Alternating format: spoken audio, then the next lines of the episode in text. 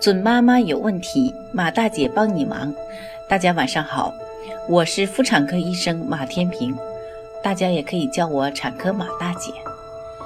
从事妇产科工作三十余年，一直希望能够为更多的女性朋友排忧解难。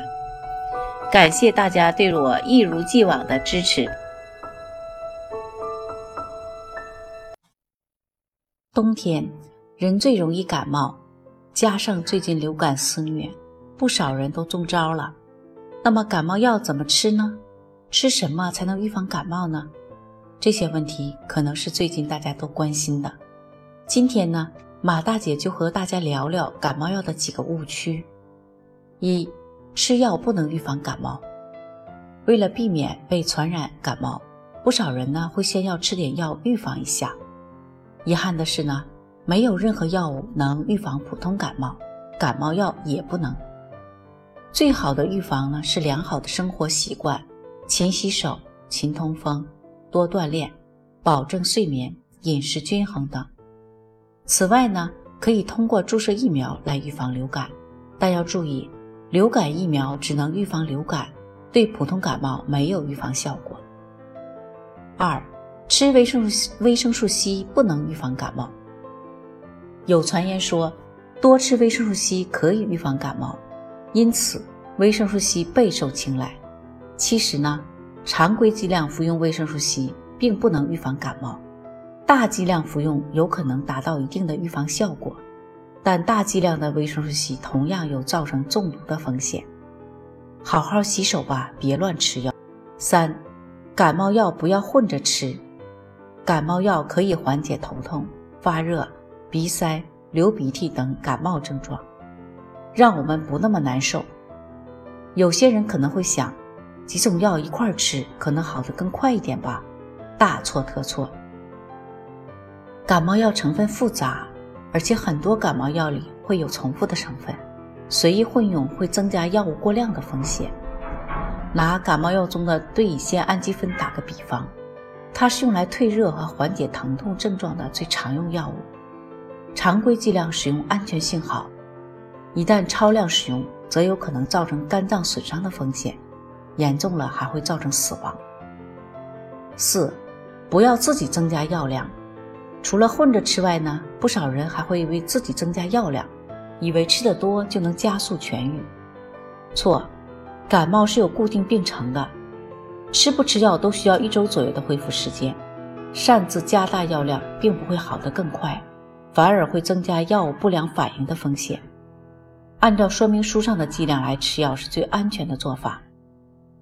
五、开车前不要吃含抗组胺药成分的感冒药。春节呢是出行高峰，不少人会开长途车回家。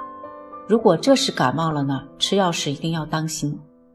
抗组胺是很多感冒药的常见成分，主要用来缓解鼻塞、流涕症状。但是呢，它也通常有一个副作用，就是嗜睡。感冒时呢，吃药后昏昏沉沉睡一觉很不错，但是如果在高速上开车犯困，就太危险了。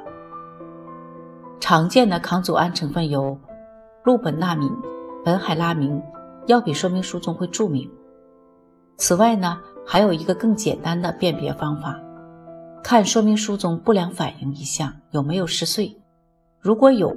开车前就别吃这类药，犯困开车就太危险了。六，不要用柴胡注射液给孩子退烧。小时候感冒了，十有八九会被爸妈带到医院打柴胡针。但是，就在去年五月，国家药监局在新发布的柴胡注射液说明书修订要求中明确要求，在禁忌一项中需注明儿童禁用。因为中药注射液呢，引发不良反应的风险较高，应避免用在儿童身上。全世界公认的安全系数高的儿童退热药物只有两种，一种是对乙酰氨基酚，三个月以上的宝宝可用；另一种呢是布洛芬，六个月以上宝宝可用。而且这两种药物呢，在药店都能买得到，家长可以根据医嘱或说明书给孩子服用。七。四岁以下儿童不建议吃复方感冒药。美国儿科学会以及多国的主流学术界都曾经明确指出呢，不建议四岁以下儿童吃复方感冒药，原因是没有证据显示这类药物对孩子来说是收益大于风险的。而且，正如前面所说，感冒药并不会让孩子好得更快，只是让孩子好受点。我们更推荐选择单一成分的药物来帮助孩子缓解症状，比如上面提到的对乙酰氨基酚和布洛芬。此外呢，可以用生理海盐水帮助孩子清洗鼻腔，缓解鼻塞流涕等。那么感冒药应该怎么吃呢？说了这么多感冒药的常见坑，下面来说说感冒药的正确用法。一、明确自己的症状是否符合吃感冒药的条件。感冒药中主要成分的作用通常都包含退热、镇痛、镇咳、化痰以及缓解鼻塞流涕、打喷嚏等症状。如果你出现了这些症状，并且影响自己的工作和生活，就可以考虑吃感冒药了。二、根据症状对号入座，发烧、头痛、流鼻涕、鼻塞，可以选择含有对乙酰氨基酚和马来酸氯苯那敏的；咳嗽、咳痰呢，可以选择同时含有右美沙芬和愈创木酚甘油醚的。这些名字太长不好记。那就看随从感冒药说明书的适应症，如果那些适应症你都有，那就适合你；如果有哪些适应症你没有，那就再选一款适应症和自己症状更加吻合的，这样呢可以避免服用一些不必要的成分。三，好好休息，让身体修复。吃感冒药的目的呢是让自己好受些，不代表吃了药之后呢就可以打了鸡血一样继续作战。这样呢会透支身体，休息才是促进痊愈的最好方式。感冒就像身体的小脾气，提醒你不要光顾着学习和工作，也要注意劳逸结合呀。准妈妈有问题，请找产科马大姐。那么今天的分享呢就到这里了。